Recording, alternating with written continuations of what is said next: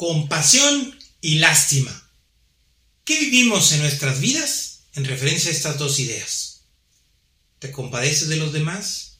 ¿Te dan lástima a los demás? ¿Te compadeces de ti mismo o te das lástima a ti mismo? Vamos a platicar esto en este capítulo 82 de experiencias. Bienvenidos a un mundo lleno de experiencias, donde el objetivo es crecer juntos. Anécdotas, reflexiones e historias para aportarte algo en este gran caminar. ¡Iniciamos!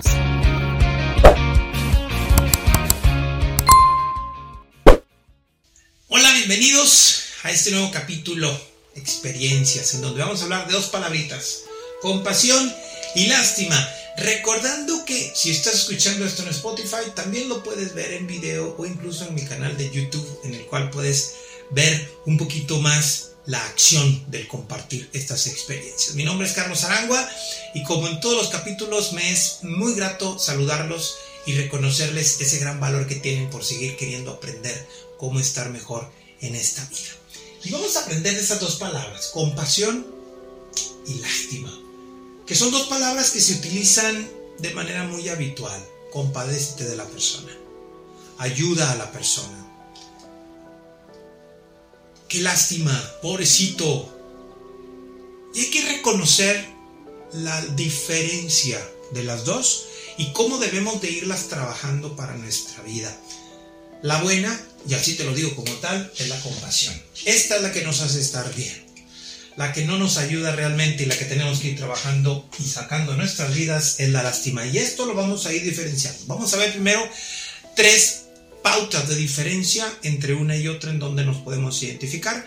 Y lo vamos a poner en un pequeño ejemplo. Vamos a ver una persona que está sufriendo algo, que está a lo mejor batallando con alguna enfermedad o tiene alguna condición específica de a, a lo mejor alguna limitación, alguna enfermedad, problemas económicos, cualquier circunstancia que tú puedas determinar como si fuese un conflicto y que lógico, al entrar en contacto con la empatía natural que tiene el ser humano, entramos en ese, vamos a decir así, eh, elemento de emoción que hace que nos conectemos con una situación que a lo mejor nos duele solo con verla, aunque a lo mejor no esté pasando a nosotros. Pero ahí es donde justamente tenemos que tomar una decisión esa situación incómoda que estamos viendo de la persona, la vamos a atender con compasión o la vamos a atender con lástima.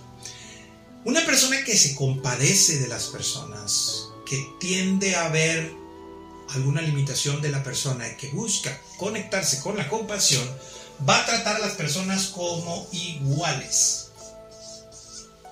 ¿Qué implica el tratar como iguales? Yo, de alguna forma, al compadecerme contigo, me, me conecto contigo en ese proceso de, complicación porque yo a lo mejor he estado en otra situación, quise que me ayudaran, quise que me favorecieran y yo quiero hacer lo mismo contigo. Entonces te trato como a un igual, te trato como a una persona que yo espero que cuando yo ocupe ayuda me trate igual. En cambio, la lástima se conecta con un sentido de superioridad. ¿Qué implica la, o, por qué la, conexión con la superioridad? Porque al tenerte yo lástima me conecto con la idea de, ay, pobrecito, qué lástima que le dolió, qué lástima que tiene esa enfermedad, qué lástima que implica esto, lo cual no se relaciona con la ayuda, sino con la conexión más de que tú estás mal. Y el conflicto de estar bien o estar mal no está en el problema, sino en la actitud que se toma para resolver ese problema.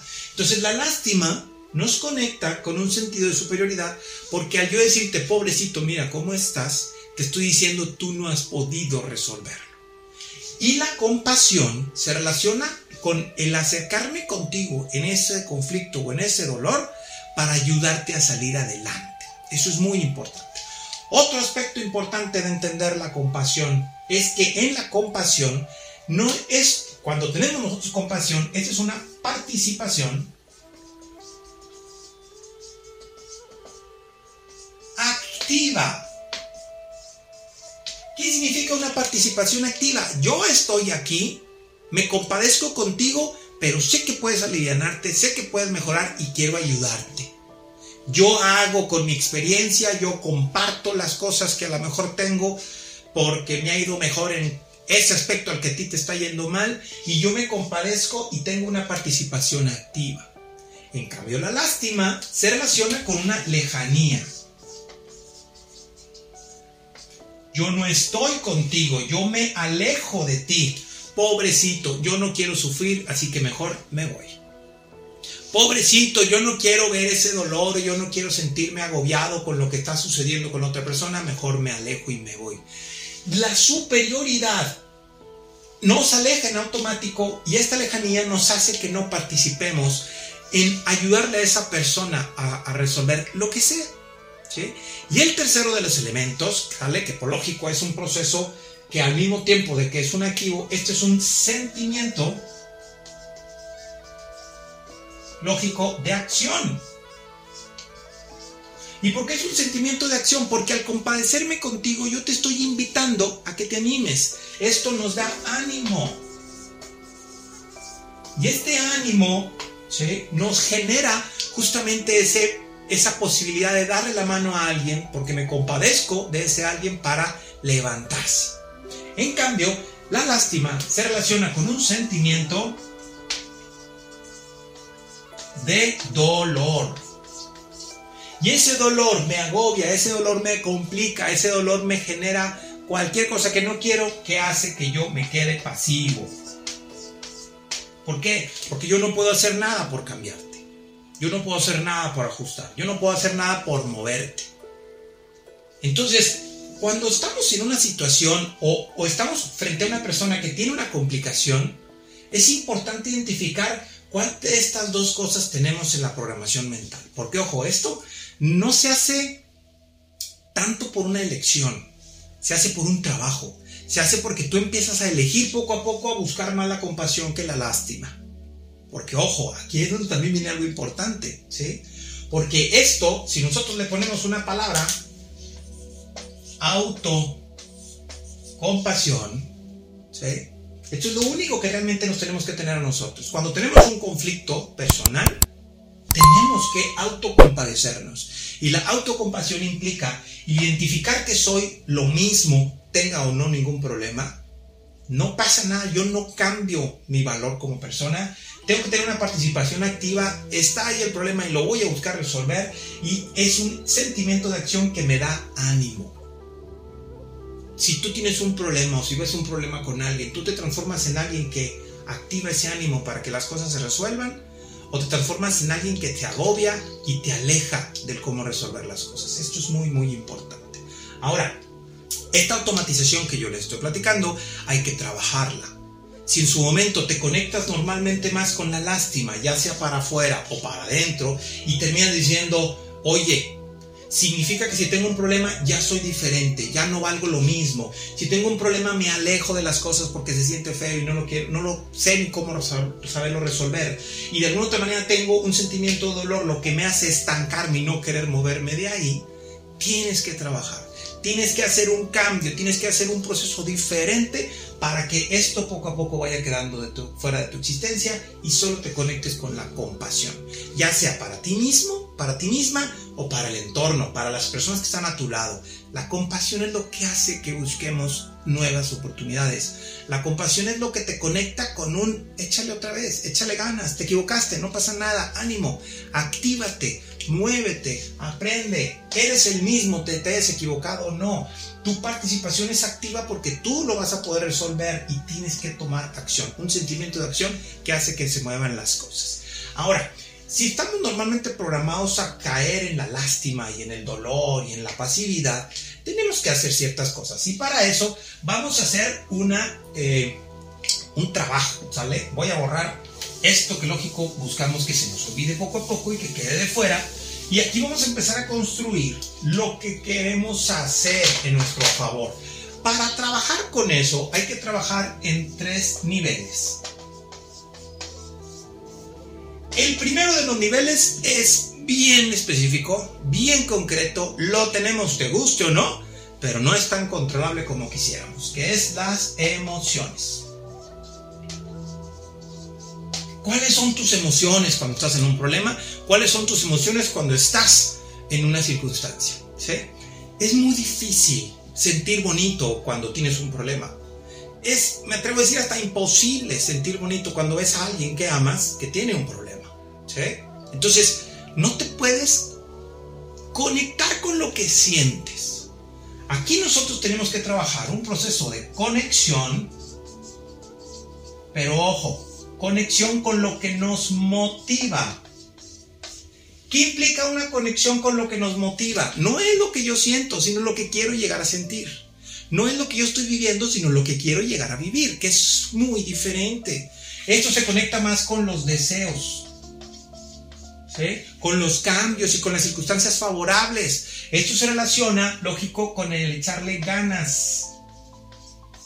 Para los de México, echarle ganas significa echarle ímpetu, eh, tomar acción y demás.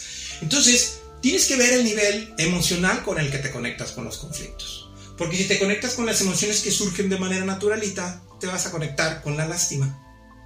Quienes se compadecen no ven las emociones, no, no se basan en las emociones que están sintiendo, sino en las emociones que quieren sentir. Por eso se tratan como iguales, generan un proceso activo y toman acción y ánimo. Por ahí va. ¿Ok? El segundo de los niveles es el nivel cognitivo. Lógico. El proceso de la mente, el proceso de las circunstancias y demás. Hay que analizar las posibilidades. Posibilidades. Porque ojo, las posibilidades nos dan los caminos de acción. Ver, analizar, a ver en dónde estoy parado, en dónde sí puedo, en dónde no puedo, qué cosas sí puedo y qué cosas no puedo, y reconocer esas posibilidades como los caminos. Esos caminos que me van a conducir a que esta acción me ayude a resolver el problema que esté buscando resolver. Y el tercero de los niveles, que de alguna otra manera me atrevo a decir que es el más importante, es el de la conducta. En pocas palabras, la conducta es la acción. ¿Qué voy a hacer? ¿Cómo lo voy a hacer? ¿Cuándo lo voy a hacer? Y hazlo. La decisión que a final de cuentas se tiene cuando tenemos un conflicto es analizar esto y llevar a la acción. Todos tenemos problemas en la vida. No podemos evitar tener problemas en la vida. ¿Por qué? Porque somos seres sociales, somos muchas personas, somos muchas historias, somos muchos este, temperamentos, muchos caracteres, este, y de alguna otra forma al conectarnos con ellos vamos a aprender a chocar. Quienes viven en paz y quienes saben vivir en este proceso de experiencia hacia, hacia, hacia donde queremos estar, que es estar mejor, saben que la compasión y la autocompasión siempre va a ayudar a resolver todo.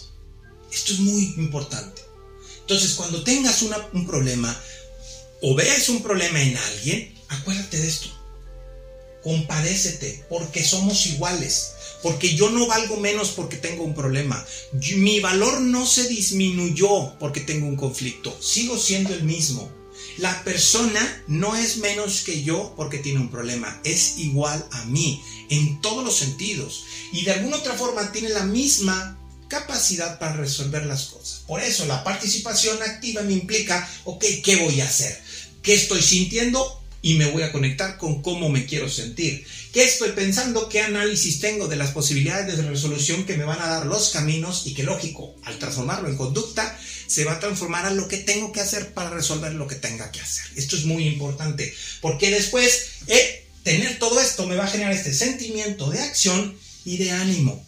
Un pensamiento positivo, un pensamiento optimista, un pensamiento de que sí puedo resolver las cosas. Así que, compadécete, compadécete de ti, compadécete del mundo y siempre crea nuevas oportunidades. ¿Sale?